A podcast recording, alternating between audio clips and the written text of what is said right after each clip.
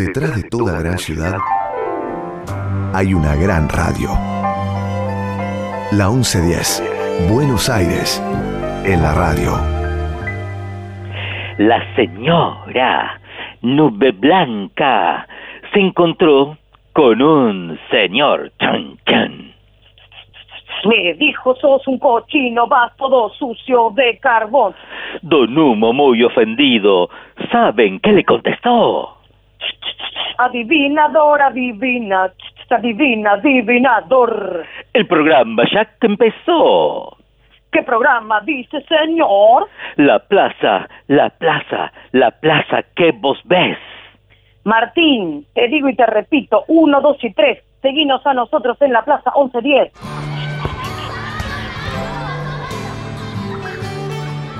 Buenos Aires tiene un montón de plazas, pero solo hay una a la que se llega por el aire. Plaza 1110. Un lugar imaginario donde Martín Leopoldo Díaz te invita a explorar la música y los sonidos. Plaza 1110. Para aprender cantando. En la radio pública de Buenos Aires. ¿Saben, saben lo que hizo el famoso mono liso a la orilla de una zanja? Caso vive una naranja, qué coraje, qué valor. Aunque se olvidó el cuchillo, en el dulce de membrillo la caso con tenedor. La naranja se pasea de la sala al comedor. No me tires con cuchillo, tírame con tenedor. ¿Cómo andan esos amiguitos y amiguitas del planeta entero? ¿Cómo están? Hola a todos, ¿cómo está la familia? ¿Cómo andan los conejos? ¿Cómo están las iguanas? Bienvenidos y bienvenidas a nuestra Plaza 1110. Nuestra plaza querida, nuestra plaza esperada. Maga, ¿qué fue ese rap que hicimos al principio? ¿Qué hicimos? ¿Sabes que yo te estaba por preguntar lo mismo? ¿Habrá sido nuestra musa María Elena? Pero no canta rap. Ay, Martín, estamos al aire. ¿Al aire de qué? Al aire, del aire, de estar al aire. Al aire libre, decirás, dirás vos. ¿Decís al aire? Pero al aire de radio, la plaza, les chiques, el podcast. La plaza 1110. Ay, Magalí, qué cabeza la mía. Estoy pensando en canciones, estoy pensando en música eh, y, y empiezo a viajar con la imaginación. Eh, pienso en el arte, claro, porque es un programa y es un podcast que estrenamos cada sábado, pero atención, que se puede escuchar a cualquier hora y en todo lugar, ¿verdad? Así es, y pueden buscar los estrenos y los programas viejos en las redes de la radio, pero más que nada en la red del pajarito. El Twitter. Muy bien, Martín, el Twitter. Nos buscan como arroba la 1110. Todo con letras, arroba la 1110. Sabés que además estamos en Mixcloud y también en Spotify y parece que en un montón de lugares más, donde además hay un podcast de la 1110. Y además nos llegaron un montón de mensajes. ¿Te conté, Martín? Pero ¿cómo? No me dijiste nada, no me dijiste, contámelo ya, ¿qué dicen? Mm, bueno, mira, nos escribió la familia Chiafino de Barracas para pedirnos que le decirnos en realidad que les encanta el programa y que esperan ansiosos al sábado para cada estreno. Un beso inmenso a la familia Giafino y les recordamos a todos que pueden mandarnos sus saludos, pedidos, medialunas también, eh, si quieren, lo que quieran, ¿eh? al 15 36 99 86 60. Mm, Homero, anota bien el número. 15 36 99 86 60. Ay, pero Martín, ¿cómo mandan las medialunas por teléfono? Homero, un beso enorme, un beso enorme, Homero, por favor. Bueno, Maga, mira, tenés razón. Bueno, medialunas imaginarias y sobre todo mucha música.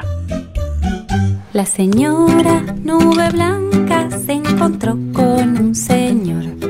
Le dijo, sos un cochino, vas todo sucio de carbón. Don Hugo muy ofendido, ¿saben qué le contestó? Adivina,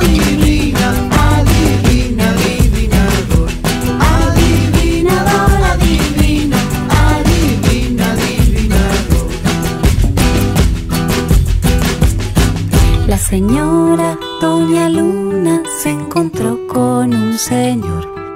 Le dijo andate viejito porque ya es tarde para vos. Don Sol muy avergonzado, ¿saben que le contestó? Adivina, adivina.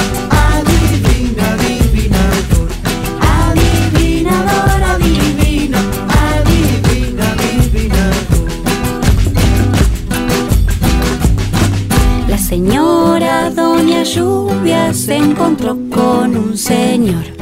Le dijo no me despeines la peluquita, por favor. Don Viento muy prepotente, ¿saben que le contestó?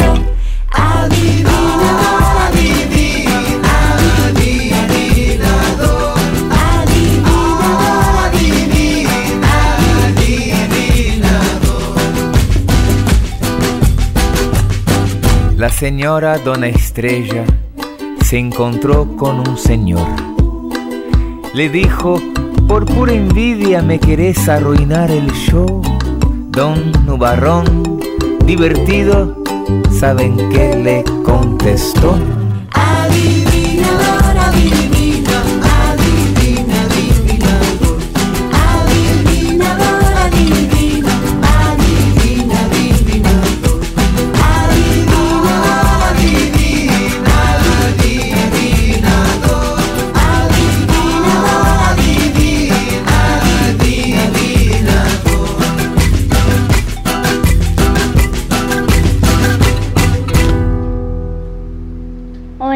Valentina Fernández y voy a cantar la canción del jardinero.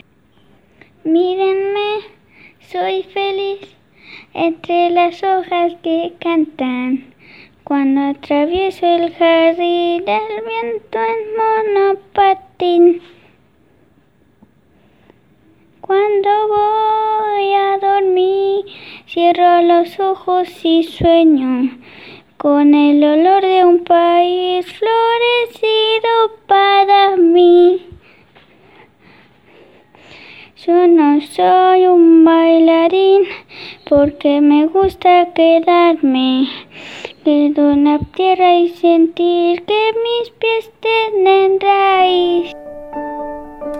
Plaza 1110. Qué voz dulce, Valentina. Gracias por mandarnos tu audio. Gracias a todas las personas que están participando del programa. Muchísimas gracias. Ay, Martín, yo puedo participar, pero ¿podemos mandar audios nosotros? Decime que sí, por favor.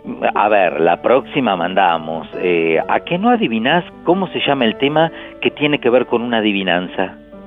El que empezamos cantando y sonó recién por el grupo Pimpau, ¿decís? Ese, ese. Ya sé. Adivinanza sonora. Eso viene después, maga. Pero ahora hablamos de nuestra musa. Mm, el tema lo compuso María, eso lo sé. Sabemos también que hay que adivinar cómo se llama la canción que tiene que ver con adivinanzas. Mm, no sé, para mí se llama Adivina Adivinador. El adivinador. ¿Qué dijo? ¿Fuiste? ¿Fuiste un adivinador vos, Martín? Contame, ¿cómo puedes? No, no, no, maga, no, no. El adivinador se llama la canción. Ya lo sabía, había algo que me lo decía. ¡Ay, re fácil! Es más, les voy a contar algo que los va a sorprender. ¿Sabían que hay un libro muy hermoso que se llama Versos Tradicionales para Cebollitas? Y es de nuestra musa, la gran María Elena Walsh. Pero vos podés creer que yo no lo sabía. ¿Podés contarme algo? ¿Qué tiene el libro? Ay, el libro es muy didáctico y además es tan divertido aprender mientras jugamos. Les voy a decir una rima para que les dé ganas y lo lean, ¿querés?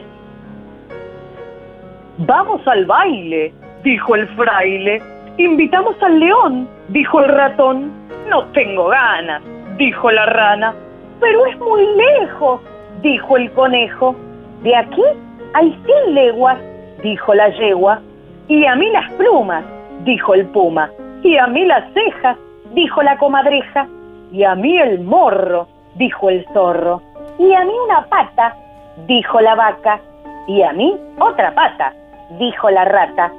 Y a mí el corazón, dijo el ratón.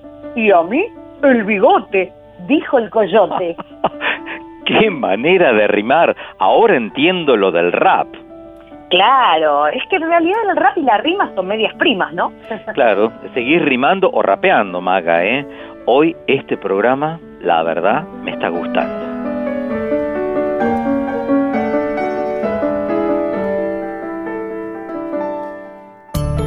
Plaza 1110, donde no hay música más bella que la voz de cualquier niño. Ardillas, ja, ja, ja, ja, porque el viento le hace cosquillas. Ay, jacaranda.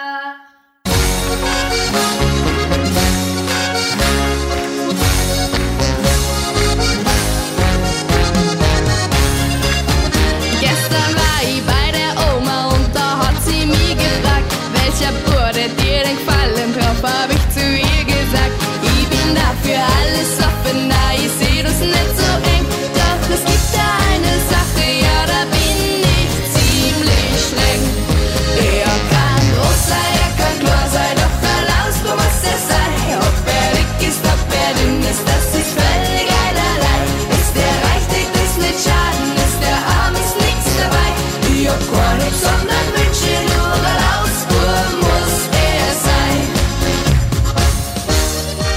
Tag? ¿Qué? Ay, ¿dónde estamos, Martín?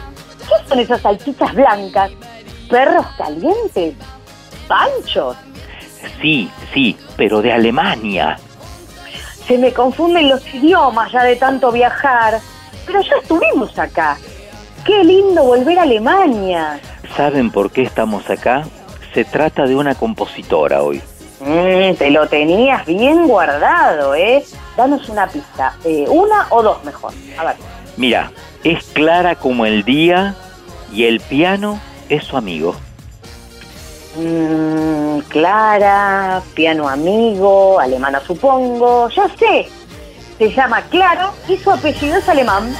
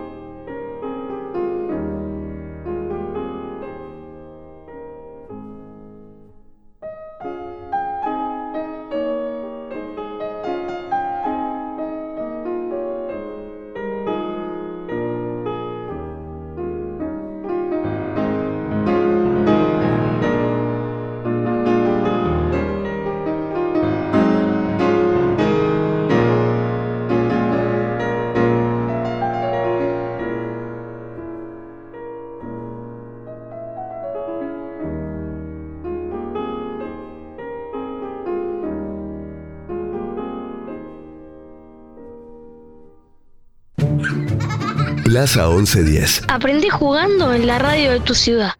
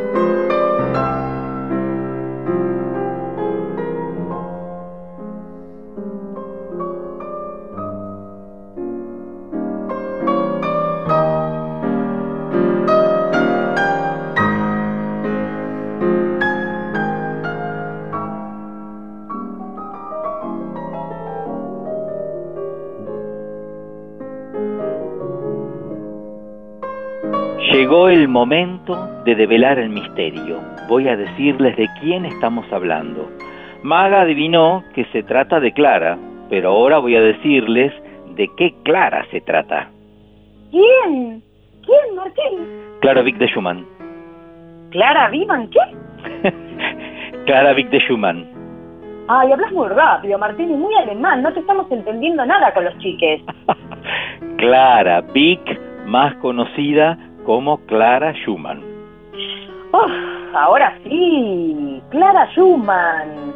Ya sabemos que nació acá, pero no sabemos cuándo, ni cuánto pesó, ni cuánto midió, ni quiénes estaban. Maga, tanto detalle no tengo, pero sí puedo contarles que Clarita nació el 13 de septiembre de 1819. Ay, como yo, virginiana. Es una genia, es una tapa, ya te lo digo. Pero, por supuesto, sabés que sé mm, yo nada de signos, muy poco. Eh, después me pones al día, ¿puede ser? Ay, yo sé un montón, después te cuento. Un montón me enseñó una amiga. Pero seguro, como buena virginiana que era, muy prolija y ordenada y metódica con el piano, porque ya me dijiste que era amiga del piano, ¿no? Sos eh, muy buena adivinando, ¿eh? Y también recordando, Maga. ¿Y Clara? ¿Qué Clara? Clara Vieck, Clara Yuyu, algo así. Clara Schumann. ¿Y qué les decía? ¿Qué estaba diciendo? Recién empezábamos, recién me empezabas a contar. Bueno, bueno, entonces voy de vuelta como si nada. Uy, a ver. Eh, Clara Schumann nació el 13 de septiembre de 1819, acá, en Alemania. Fue la hija menor del matrimonio entre Friedrich Wieck, que era un gran maestro de piano y dueño de una tienda de partituras y de pianos también, y Marianne Bargiel, que era una famosa cantante en Leipzig. Claro, papá pianista más mamá cantora, igual hija grosa. Bueno, te diré que tanta música dando vuelta contagia, ¿eh? del contagio bueno. La cosa es que el matrimonio no se llevaba muy bien. Hablo del señor Vick con, con, su mamá María, y María se termina casando con un amigo de la familia, y por eso su apellido terminó siendo Mariana Bargiel. O sea que la madre de Clarita se casó con su amigo después de separarse del padre. Ahí entendí. Te digo que las novelas turcas son un poroto al lado de esto que me estás contando, ¿eh? Sí, por favor, que me da una curiosidad. No, no, no, te cuento. De, mira, eh, nuestra música de hoy eh, tenía cinco años eh, y se quedó viviendo con su papá.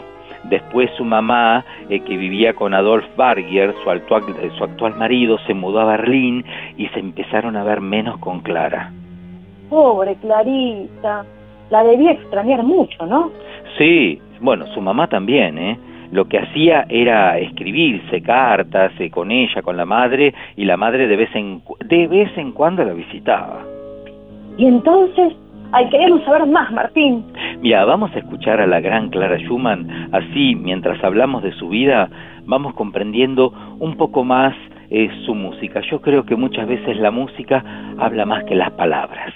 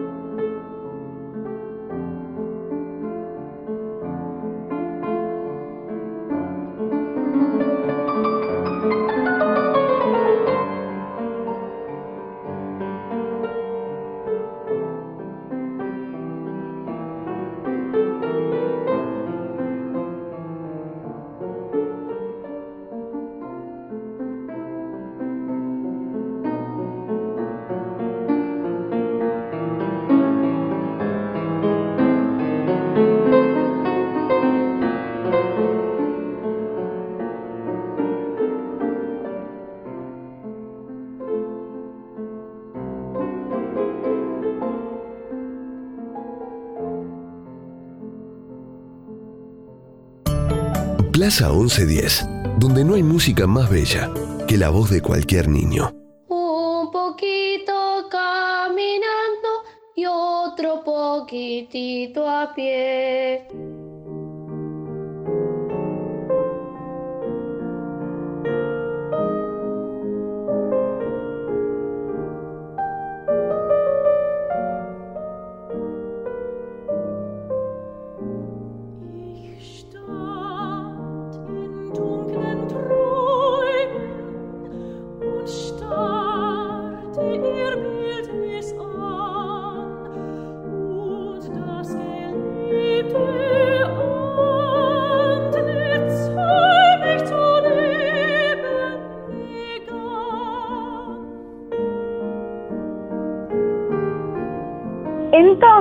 Aunque se ha hablado bastante poco en general de las mujeres compositoras, podemos decir que también hay genias geniales que también deslumbraron al mundo desde muy pequeñas.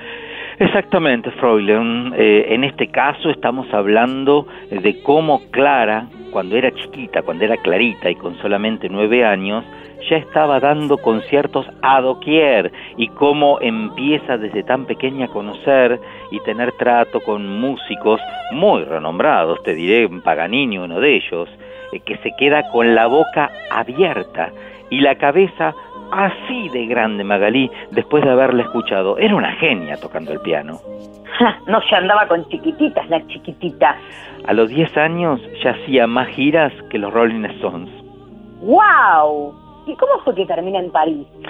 Como Manuelita, a París ella se fue y allí tiene la oportunidad de conocer a nuestro amigo Federico Chopin, que ya tuvo su propia plaza, ¿te acordás? Em, y no va, que interpreta algunas piezas de él eh, mismo en sus eventos, una cosa de locos. ¡Ah! Pero qué amigos talentosos. Mira, cuando Clara tiene 11 años, aparece en su vida eh, un señor que le cambiaría la vida, Robert Schumann. Pero Robert tenía 20. Roberto se muda a su casa porque estudiaba con el papá eh, de Clara, con Frederick Wick, eh, Wick. Vos sabés que a los 14 Clara compone su tercera obra y se la dedica a su amigo Roberto. Mm, pero no se detiene y sigue estudiando, esta vez teoría musical y composición. 14 años, tercera obra, parece que le gustaba componer, ¿eh? La composición me causa un gran placer. No hay nada que sobrepase la alegría de la creación. Tal vez porque con ella te olvidas de todo para vivir en un mundo de sonidos, decía Clara Pick.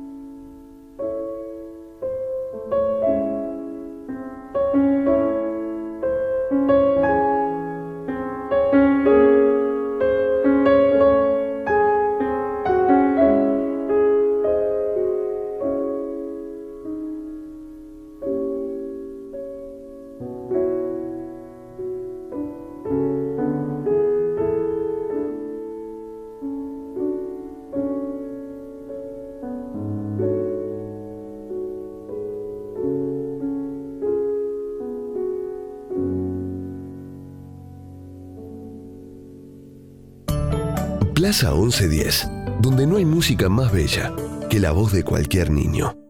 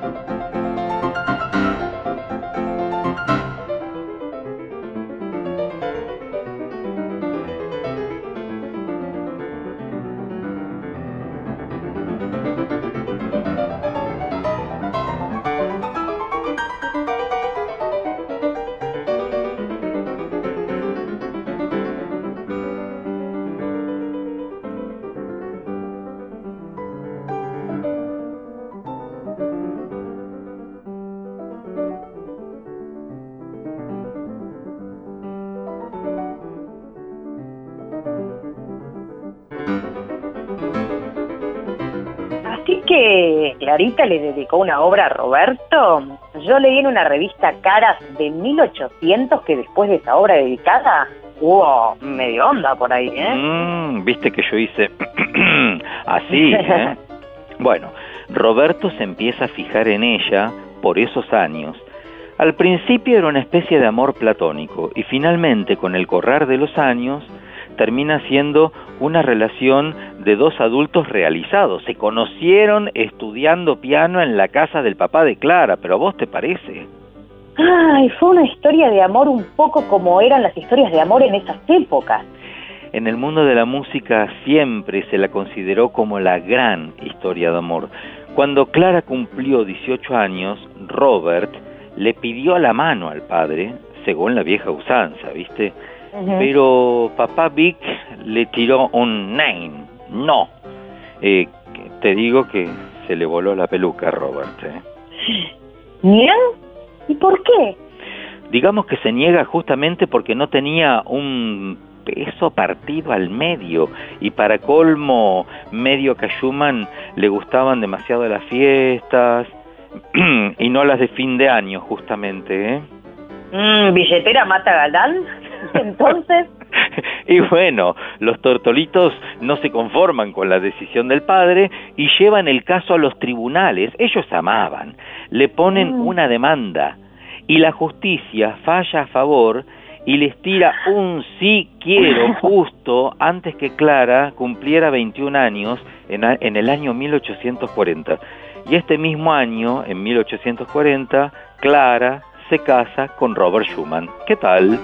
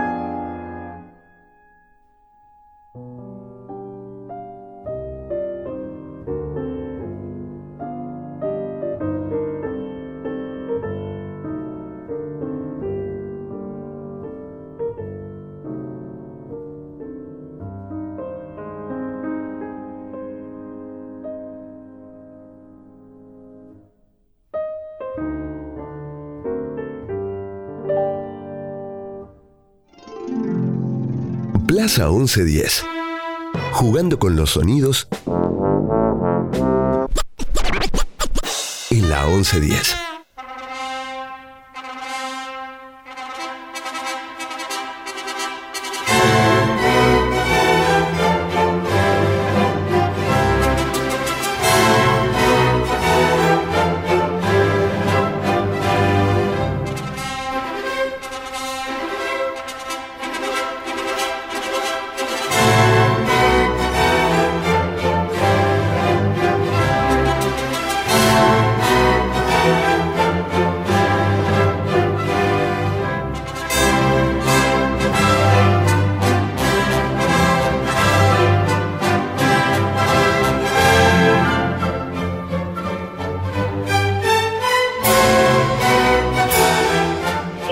El juez les levantó el pulgar y se callaron. ¡Ay, qué romántico! Y decime, Martín, ¿comieron perdices?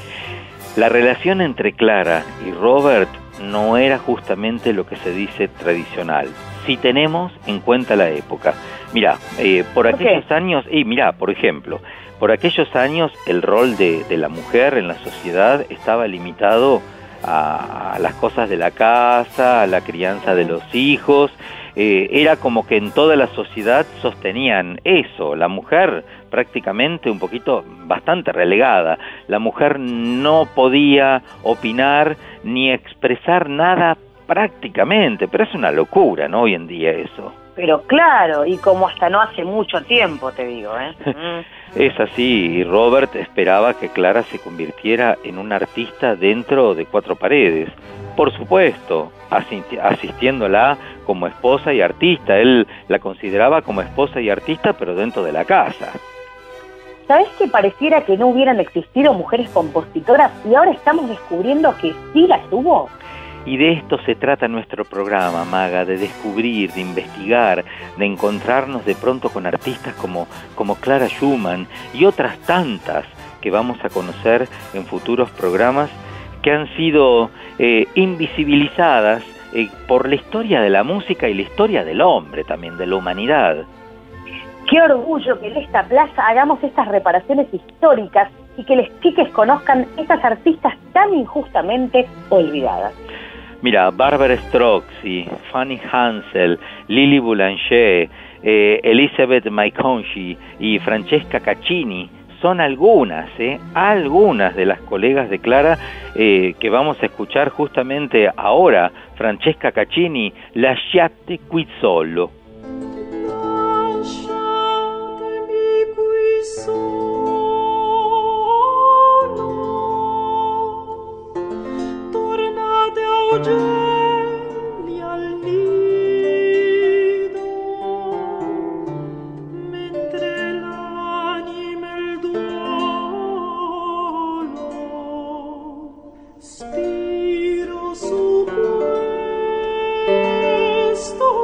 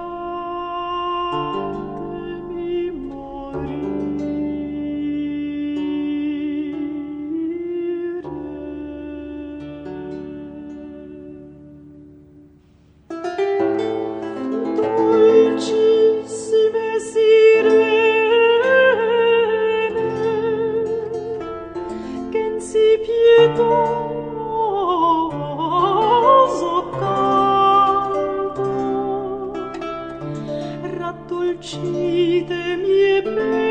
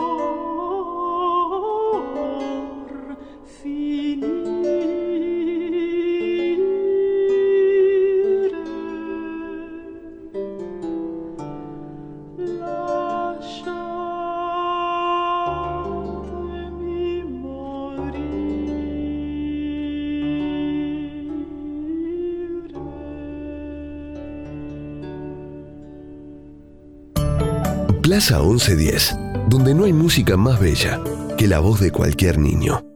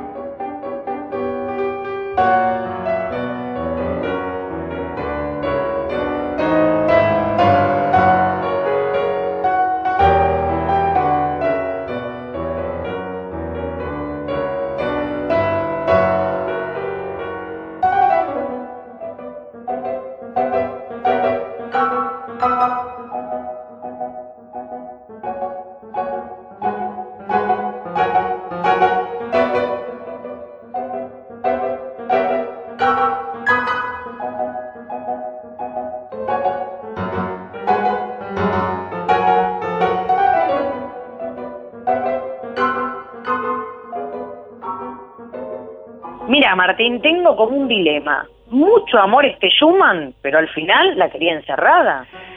Él consideraba que ella no era buena para componer, pero ella era una gran compositora. Mientras más le gustaran sus obras al público, menos le gustaban a él. Eso se llama inseguridad. Aún así, se mantuvieron juntos. Y Clara lo amaba, ¿eh? y, a- y aparte Clara no dejó de apoyarlo en ningún momento, poniendo sus deseos a veces, muchas veces, de lado. Aparte vos sabés que Clara lo amaba tanto que Robert tenía muchas inestabilidades emocionales y ella lo acompañó siempre a todos lados y estuvo a su lado toda la vida. Ay, qué mundo este, che. Por suerte estamos cambiando para bien en cosas como estas. Hace acordar un poco a Regina Pacini, que dejó de cantar porque se lo pidió el marido también. Pero, Pero te digo, por suerte los tiempos han cambiado, ¿eh? De todos modos, hubo una cosa que Clara no dejó de hacer, dar conciertos por toda Europa. Era una pianista extraordinaria. vamos, Clarita. Jamás dejó las giras, un poco porque necesitaba el ingreso económico, pero más que nada porque ella misma se veía como concertista y disfrutaba mucho de hacerlo. Tampoco dejó de dar clases de piano ni de editar las obras de otros compositores de su tiempo, como las de Chopin o las de Johannes Brahms.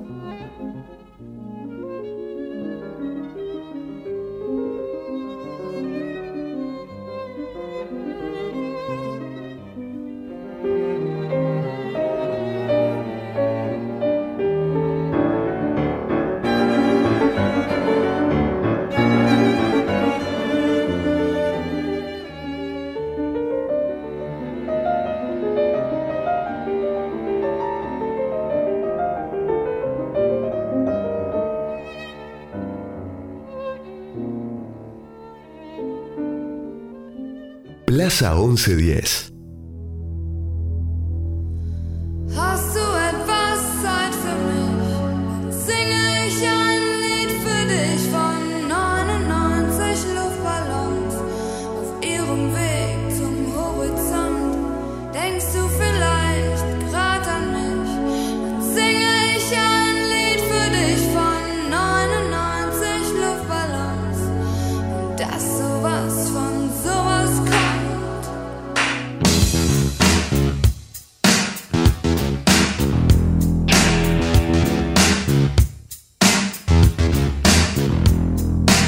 Me quedé pensando? En la garra de Clara. Porque aún, para renunciar a los deseos propios, hay que ser fuerte y valiente. Una verdad grande como un templo, has dicho. ¿Y es verdad que fue a buscar a sus hijos a Dresden en medio de una batalla? ¿Así de valiente era? Sí, sí, sí. Cuentan que durante el levantamiento en armas, en mayo de 1849 en Dresde, eh, Clara sale de la ciudad con Robert y Marie, pero tiene que dejar atrás a sus otros hijos con su cuidadora y una vez que se encuentran, que encuentran ellos asilo en casa de unos amigos, ella regresa y cruza a pie la ciudad buscando a sus hijos. Un- un- una valiente absoluta. eh, y vuelve a salir con ellos de la ciudad en medio de todo tipo de peligros. Y toda esta aventura estuvo, eh, la hizo estando embarazada de siete meses de su sexto hijo. Una cosa de locos. Mira, te propongo escuchar un trío, un trío en sol menor. Es un andante por el trío Bossart. Aquí entonces va a quedar demostrada eh, lo que pensaba esta mujer, todo lo que sentía en su corazón y en su cabeza.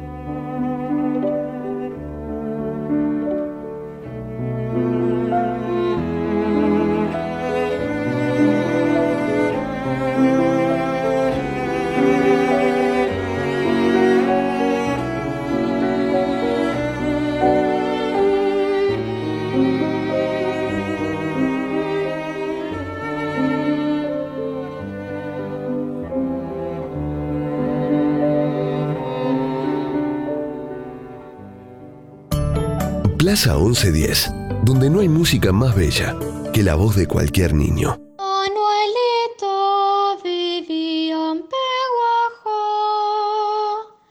pero un día se marchó.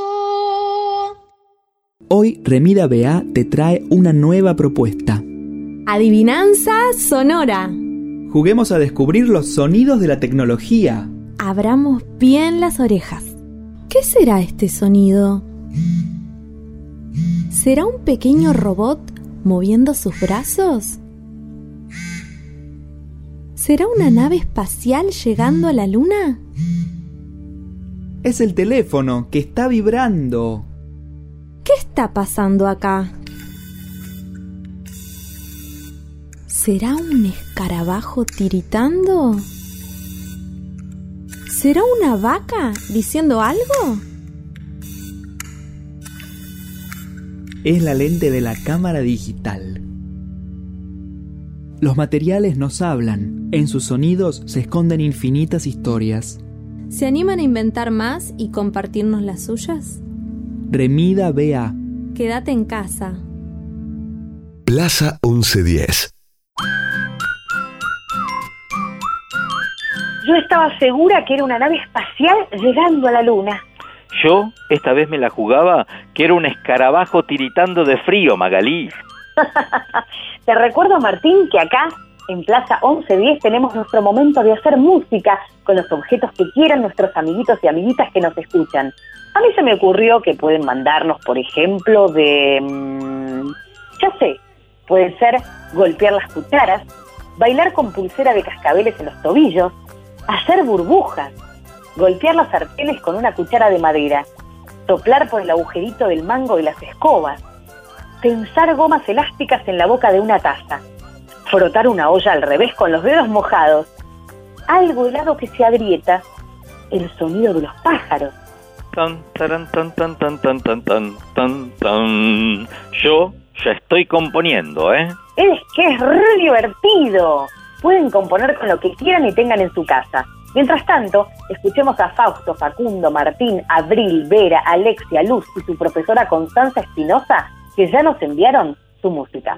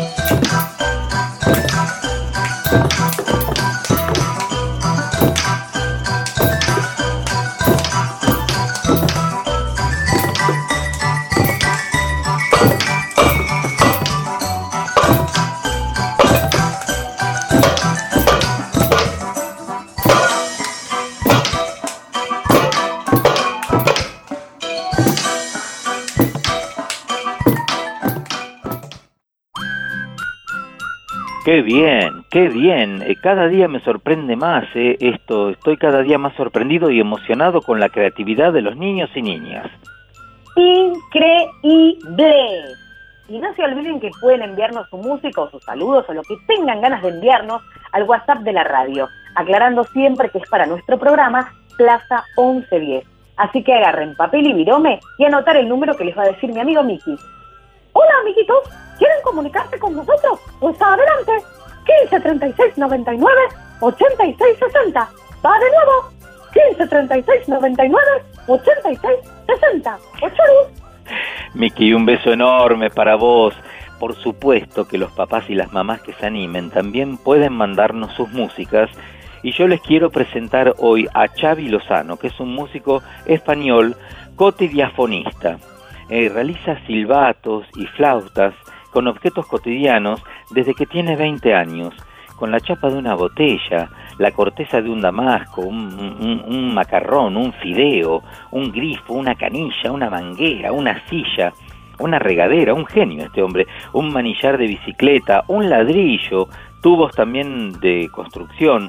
Bueno, como músico experimental, él conforma la banda Bufa and Sons junto a Eliseo Parra y Teque Teque, eh, y realizan espectáculos con una gran dosis de humor.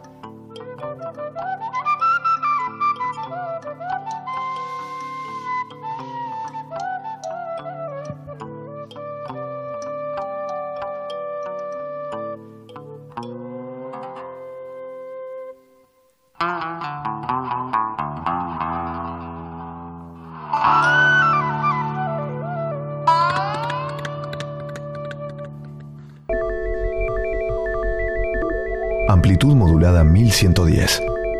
LS1, Radio de la Ciudad. La 1110, la radio de Buenos Aires.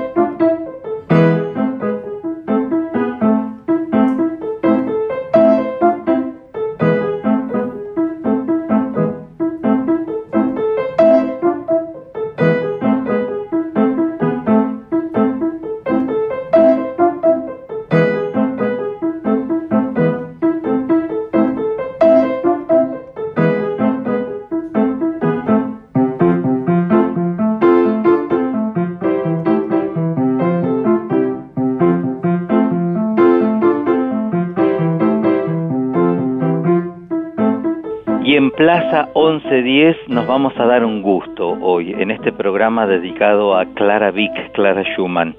Vamos a charlar en un ratito con un gran profesor querido por todos los papás y queridos por todos los alumnos.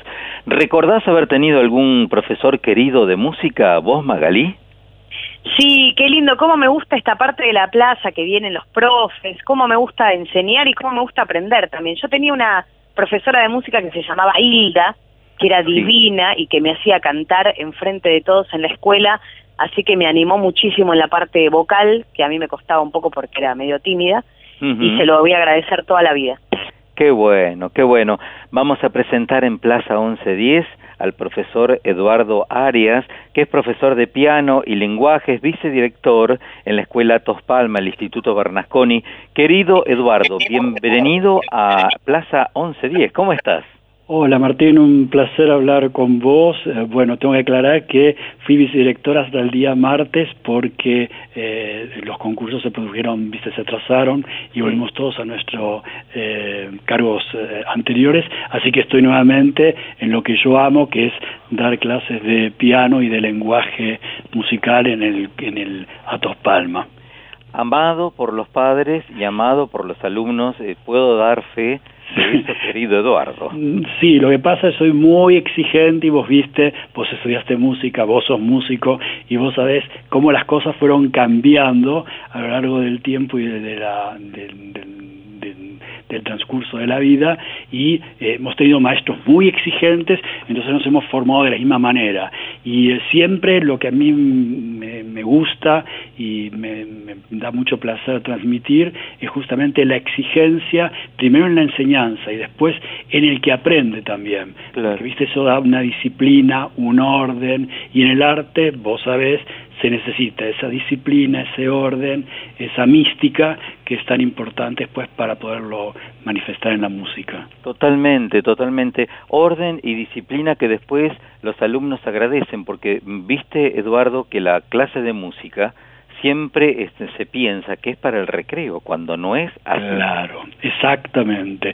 Yo nunca la consideré así, sino siempre inclusive les digo a veces a los chicos, eh, esta clase es la más importante, ellos se ríen, pero es como que a veces en un colegio primario puedes lograr como si fuera un conservatorio, viste que los chicos toquen, estudien y lo mismo pasa en el Atos Palma. Vos ya ves chicos desde muy chiquititos que ingresan y ya tienen la avidez y tienen, viste, la, la- la- las ganas de eh, pasar por este por esta hermosa sensación que es hacer música y aprender, que después pueden llegar a ser excelentes músicos o mm, simplemente no, viste, dedicarse después a otra carrera, pero eh, eh, ese bichito que uno tiene dentro se le despierta y aquel que justamente tiene vocación, eh, no hay nada mejor que una buena institución, unos buenos maestros para que esto funcione. Claro, estamos dialogando con el profesor Eduardo Arias, queridos amigos, en esta Plaza 1110. ¿Cuántos años hace que estás al frente de un grado y también enseñando en las escuelas de música? Y ya estoy a punto de jubilarme, así que 30 y pi, empecé muy joven, empecé a los 19 años, apenas es como que te emociona, pues empecé muy chico, empecé a los 19 años, me acuerdo que estuvieron por llamarme de servicio militar, tuve que cortar cuando había empezado a dar clases y después retornar.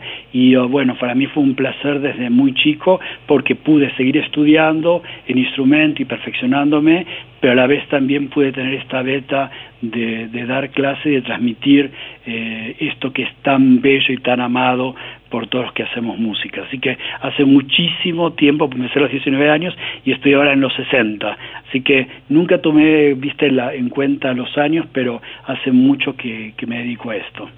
Eduardo, vos que sos un maestro de la guardia vieja, como decimos, pero no por la edad, ¿eh? sino por la formación y que has tenido grandes logros, grandes resultados. Como yo siempre digo, te conozco de hace muchos años, amado por los padres y por los niños. Siempre tratamos de nombrar las canciones patrióticas, el tema de seguirlas cantando en el aula, de seguir reflotando el repertorio argentino. ¿Qué pasa con ese tema? ¿Cómo se manejan hoy las escuelas municipales?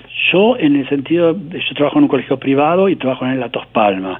En la Tos Palma se trabaja específicamente en la escuela de música, donde los chicos se preparan para ser músicos y todo acto escolar implica tocar el himno, tocar la marcha de la bandera, o sea, todo eso es visto una, eh, aparte lo interesante en la Tos Palma es que todos somos músicos, los profesores, entonces se forma como una pequeña orquesta en la parte del himno cuando se hacen los, los, actos escolares.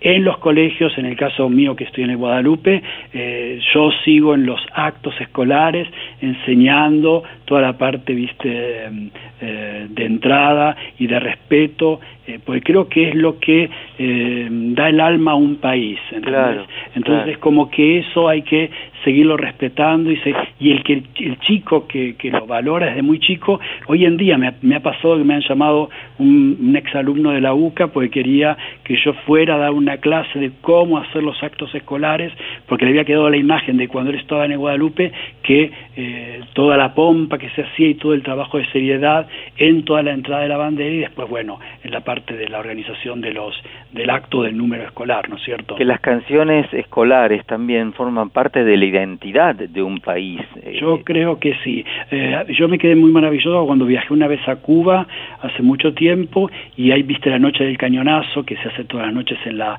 ciudad de La Habana y me sorprendió la cantidad de chicos que estaban alrededor de, de este lugar y empezaron a cantar canciones patrióticas cubanas, viste, con un sentido de patriotismo que era muy maravilloso. Y hoy mismo acá en nuestro país, cuando hay cualquier evento y pasa algo y se pone la gente a cantar, es como que, yo siempre digo, es, el himno es lo que nos distingue a nosotros eh, de, de, otros países, ¿entendés? Es como que nos hacen ver que, bueno, pertenecemos acá y que por más que uno viaje y quiere estudiar en otro lugar, uno pertenece a este lugar, a Buenos Aires, a Argentina y a este país.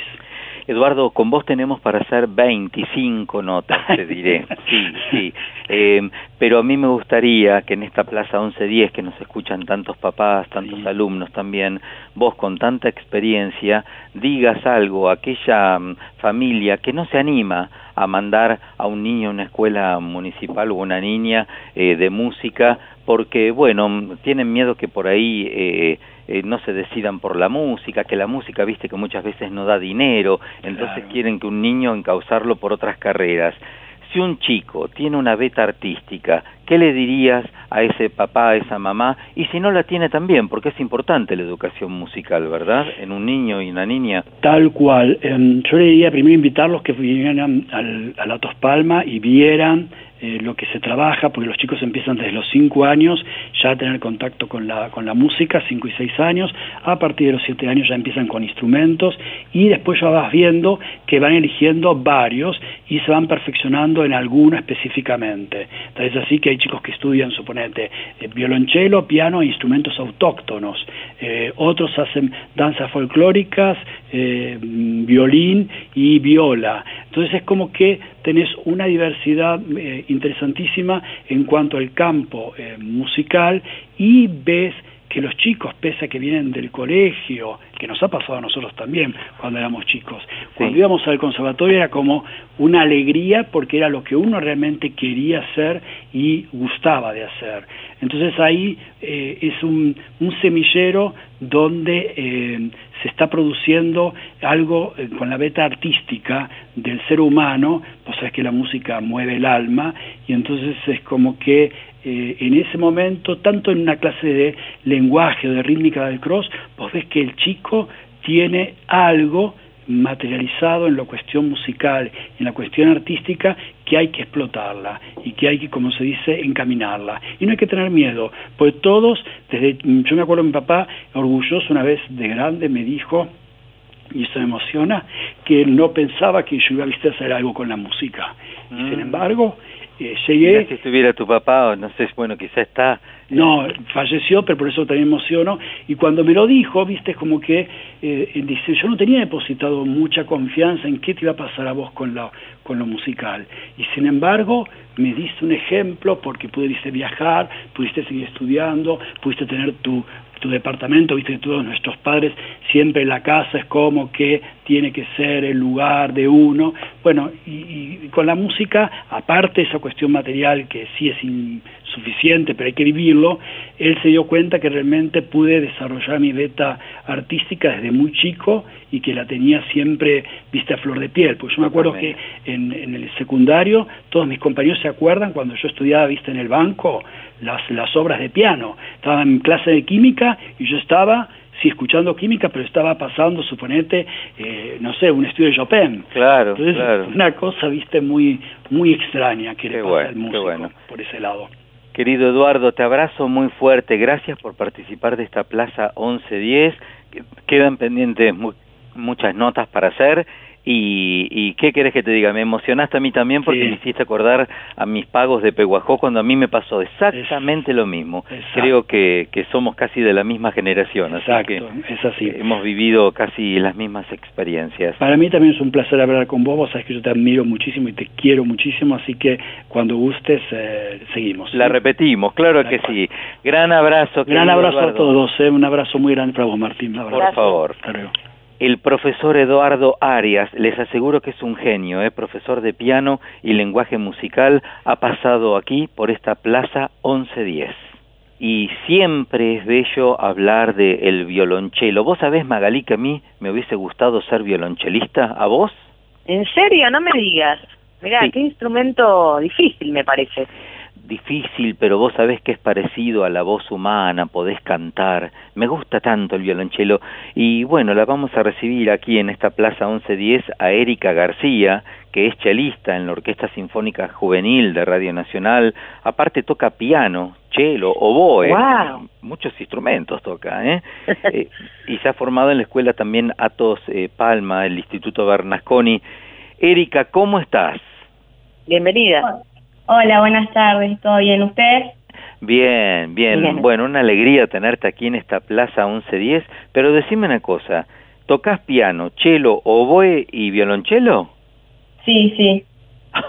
¿Cómo fue que, que te decidiste, mm, te diría, si estás tocando en la orquesta, eh, le, le estás dando prioridad al violonchelo? ¿Cómo te, mm, te decidiste por el violonchelo? Eh, bueno, eh, como yo quería estudiar música, un día mis papás fueron a buscar un colegio, entonces, bueno, encontraron el Atos Palmas y ahí y anoté para piano y para cello porque era un instrumento que me gustaba también el sonido y, y todo lo que era el violonchelo. Sí, sí. Aparte primordial que si sos violonchelista es saber piano, porque el piano es- para mí es el instrumento madre, ¿verdad? No sé qué pensás vos. Sí, sí. Es fundamental saber y, y a partir del piano se puede abarcar otros instrumentos también. Claro, claro. Pero decime una cosa, eh, yo no toco el violonchelo, eh, con el piano, mm, eh, yo soy pianista, entonces pienso que se puede cantar, eh, puedo cantar una melodía cuando toco con la mano derecha y la izquierda acompaña. ¿Cómo es en el caso del violonchelo? ¿Cómo se canta una melodía con el violonchelo? Bueno, con el violonchelo, eh, la melodía va- eh, habitualmente en el piano no se canta con la mano derecha, pero en el violonchelo eh, se toca con la mano izquierda y se usa el arco.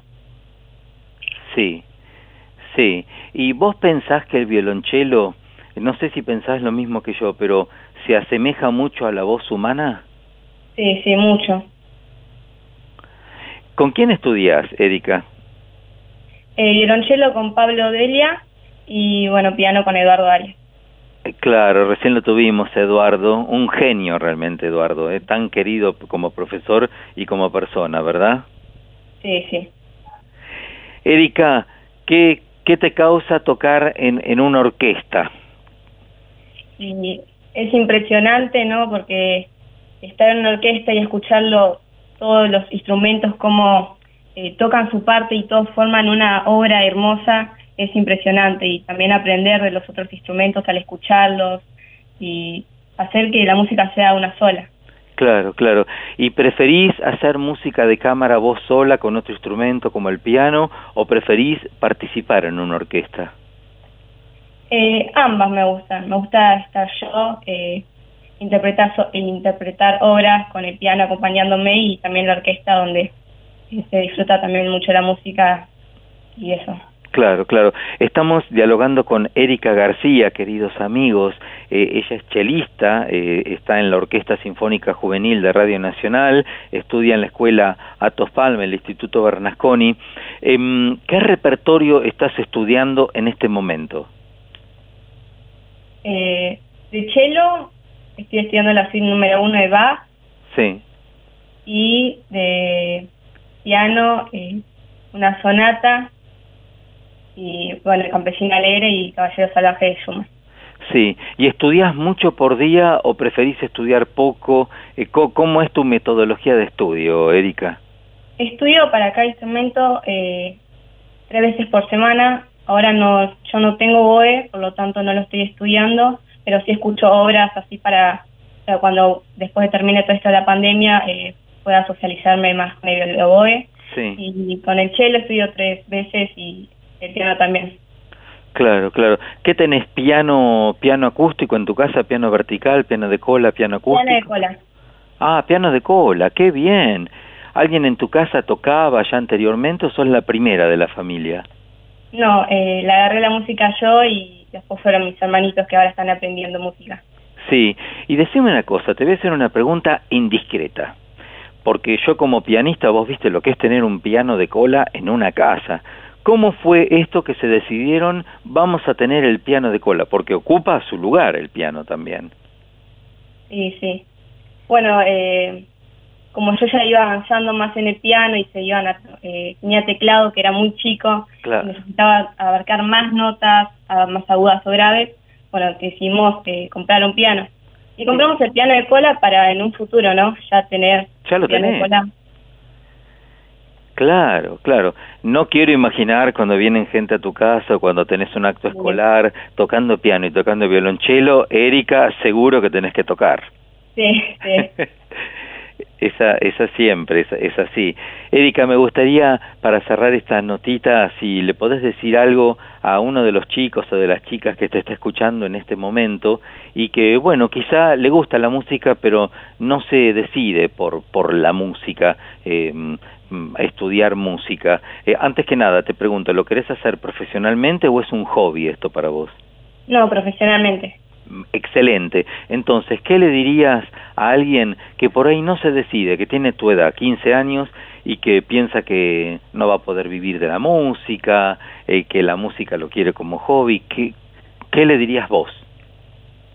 Y bueno, que si primero le gusta la música, que estudie un instrumento, que cante, que no tenga miedo a hacerlo y que la música relaje y hace sentir bien a uno mismo y es lo que lo mejor que puede hacer. Exacto, exacto. Erika García, gracias por este ratito. Un abrazo muy grande. No, gracias a ustedes, a Eduardo, a los directivos del colegio y gracias a mi familia que siempre me apoyó y me va a estar apoyando. Vos sabés que mm, sin apoyo familiar para las carreras musicales yo creo que es el 60% eh, el apoyo de la familia. Tu mamá, tu papá, todo el mundo te apoya entonces en tu familia. Sí, sí. Maravilloso. Mandarles a ellos un fuerte abrazo y felicitarlos de todo mm, el equipo de Plaza 1110. Gran- Gracias, Erika García. Fuerte abrazo. No, gracias a ustedes. Chao. Erika García, chelista de la Orquesta Sinfónica Juvenil de Radio Nacional, también toca piano, cello y oboe, formada en la escuela Atos Palma, el Instituto Bernasconi, pasó por Plaza 1110.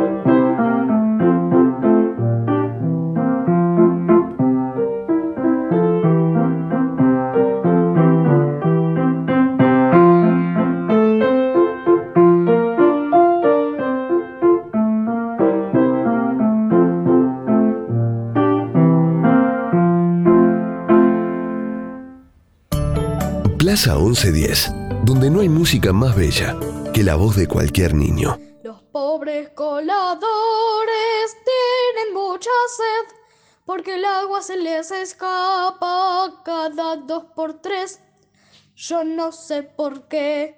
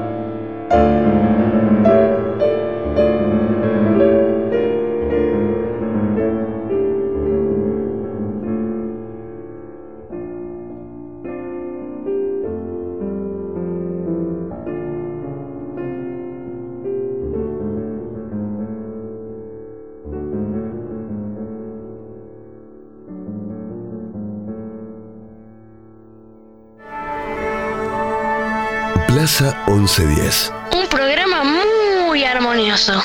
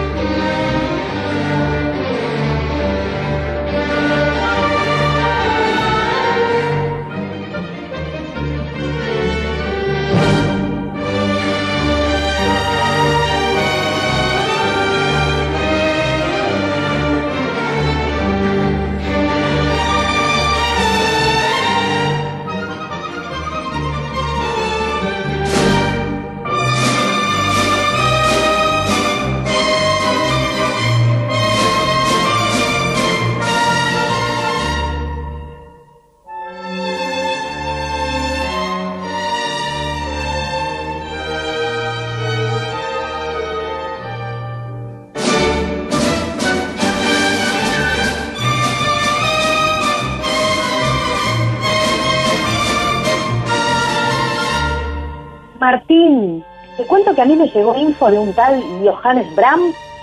¿Qué nos puedes decir sobre él? ¿Era amigo de Clara? Johannes Brahms, justo les iba a hablar sobre él. La cosa fue más o menos así. Estaba Clara en la casa con su familia y llega este joven que también era músico, un músico netamente romántico. ¿Y a qué va? Quería que los Schumann lo escucharan tocar y la familia quedó con la boca abierta cuando Johannes, que solo tenía alrededor de 20 años, comenzó a tocar. El muchacho se convirtió en uno más de la familia y estuvo muy cerca de Clara cuando Robert enferma y lamentablemente muere con 46 años de edad. Se sabe, entre telones, hay algunas cartas, algunas desaparecieron, que Johannes estaba enamorado de ella. No te lo puedo creer. Otro rumor de caras del 1800. Parece que una vez eh, que Robert, cuando ya no estaba, el joven eh, Johannes Brahms se le declaró a Clara. ¿Y? Contame más. ¿Y qué? ¿Qué pasó? ¿Con qué? Con lo que me estabas contando. ¿De qué? Ay, Martín. De Johannes y Clara, y la música y el amor. ¿Qué le dijo ella? Ah, bueno, por un momento me quedé observando el, el cielo alemán. Déjame ver el cielo alemán, maga. El programa, Martincho. Nuestros amiguitos y amiguitas se deben estar confundiendo con la historia. Decime, ¿qué le respondió ella a Johannes? Bueno, es un misterio, no se sabe del todo. Se conoce que ella quema todas las cartas que se escribieron con él. Mira, si pasó algo, si hubo algo, eh, realmente ella fue muy fiel a, a Robert Schumann toda la vida. ¿Y vos sabés qué decían esas cartas? No sabemos, pero Mm. quizás a través de su música podamos entenderlos un poco más.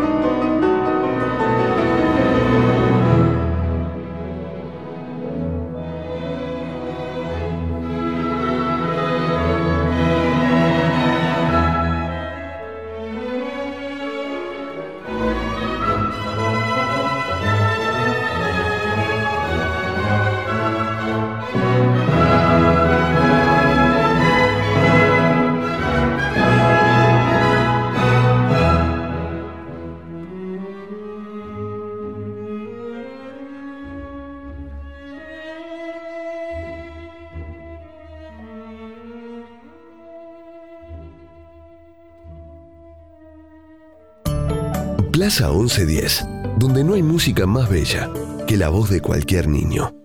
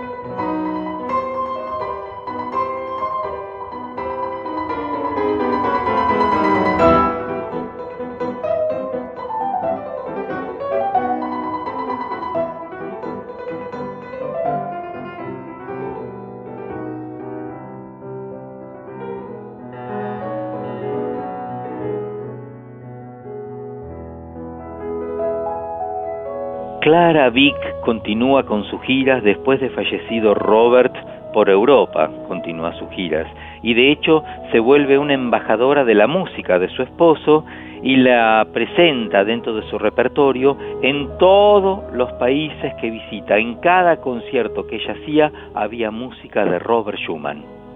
Ay, qué lindo debe ser, debe ser haberla visto en vivo. Parece que era una sensación única verla tocar. La consideraban como una de las mejores pianistas del momento y la comparaban con Liszt, eh, que fue un gran pianista, muy virtuoso Liszt. Se la pasaba componiendo, enseñando, tocando, vivió de la música, qué lindo. Sí, Maga, sí, sí. Su vida estaba repleta de notas y partituras. Ah, esperá, me olvidaba. También siguió editando la música de su amigo Johannes Brahms. Pero ¿no era que había quemado sus cartas? Se sabe que fue su amigo el resto de su vida. Al fin y al cabo, lo más importante es la amistad y la familia. Y ya que me contabas que tuvo muchos hijos, decime, ¿fue abuela? Magalí, vos eh, eh, leíste muchas revistas caras en el 1800, ¿eh? ¿Puede ser? Fíjate, fíjate. Lamentablemente fallecieron varios de sus hijos, pero ella cuidó a varios de sus nietos. Ay, qué lindo los nietos. Sí, rodeada de familia, de música para siempre. Se sabe que después de que Robert se haya ido de gira, como decimos los músicos, Clara no pudo volver a componer, con excepción de algunas piecitas chiquitas. Ella tenía 36 años, era súper joven.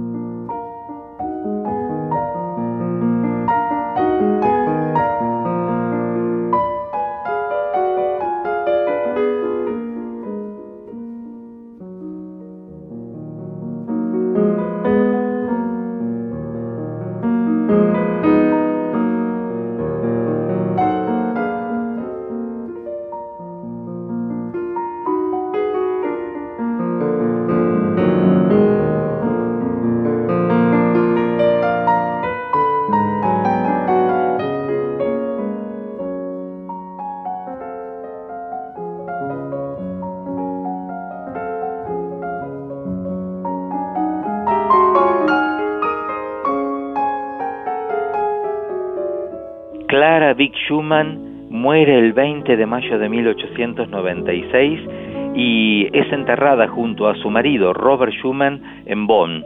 Tenía 76 años cuando se fue de gira. Ay, pero nos queda a través de su música, su pasión al componer y al tocar el piano. Sin dudas, Clara Schumann fue de las mejores pianistas del siglo XIX. Fue nombrada Real e Imperial Virtuoso de Cámara, la más alta distinción musical en Austria. Es gracias a su reconocimiento que la música que ella compuso no se perdió como en el caso de otras mujeres compositoras. Gracias a Dios.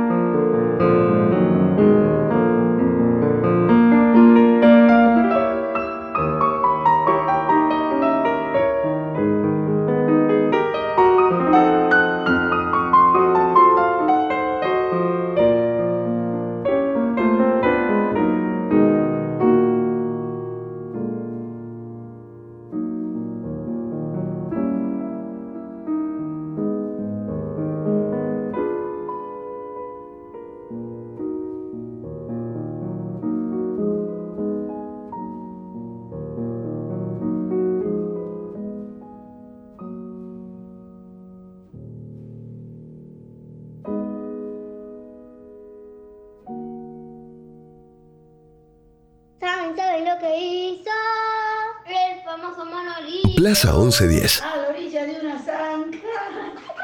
había una naranja. ¡Qué coraje, qué valor! Un programa donde entra toda la banda. Era el dulce de membrillo, la caso con ¡Qué buena plaza! ¿Y la próxima viajamos o nos quedamos? Mm, me dejaste dudando, porque vos sabés que nunca se sabe. Pero algo me dice que nos quedamos por acá, muy cerca, ¿eh? ¿Te parece cerrar este hermoso programa, Plaza 1110, escuchando a nuestra musa? Pero por supuesto, no podemos dejar de agradecer a todo el equipo, que son unos genios. Mira, por supuesto a vos, Maga, en la locución, la producción de Carla Churastante, Gisela, Gisela Moduño, Dayana García, Patricio Perazo, la edición artística de Martín Algueró, nuestro operador, que es el operador del Teatro Colón, Matías Chaco Palavecino, y por supuesto Analía Miragaya, que nos ha realizado todas las llamadas por teléfono. Eh, ¿Te parece entonces que nos vamos escuchando eh, nuestra musa? Ay, me encanta escuchar a Marilena Walsh. Gracias por oírnos, amiguitos y amiguitas. Hasta la próxima. Hasta el próximo destino, hasta la próxima plaza 1110. Chau, chau. Manuelita vivía en Peguajo, pero un día se marchó. Nadie supo bien por qué. A París ella se fue. Un poquito caminando y otro poquitito a pie. Manuelita, Manuelita, Manuelita, ¿dónde vas? Con tu traje de malaquita y tu paso tan audaz.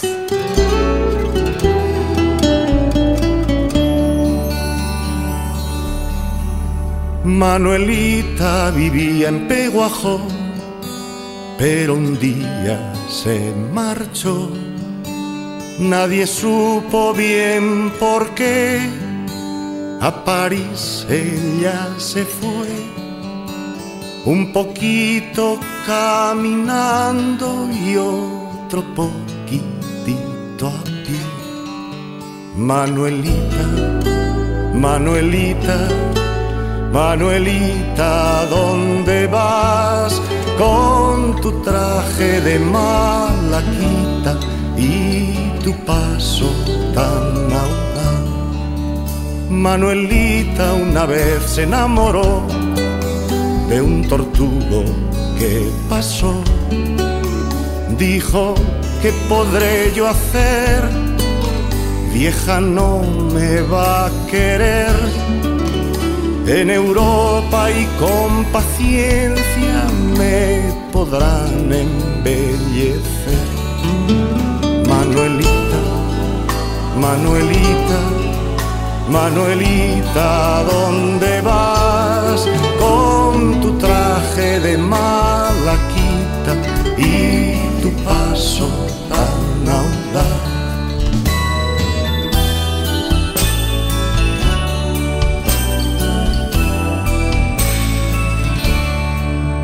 en la tintorería de París la pintaron con barniz, la plancharon en francés del derecho y del revés, le pusieron peluquita y botines en los pies.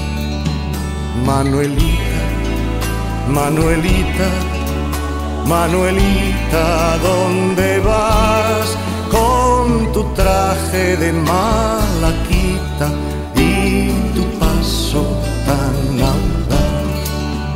Tantos años tardó en cruzar el mar que allí se volvió a arrugar.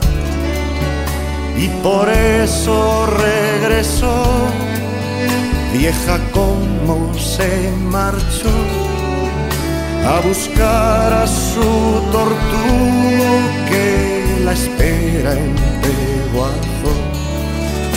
Manuelita, Manuelita, Manuelita, ¿dónde vas con tu traje de malaquita y tu paso tan audaz?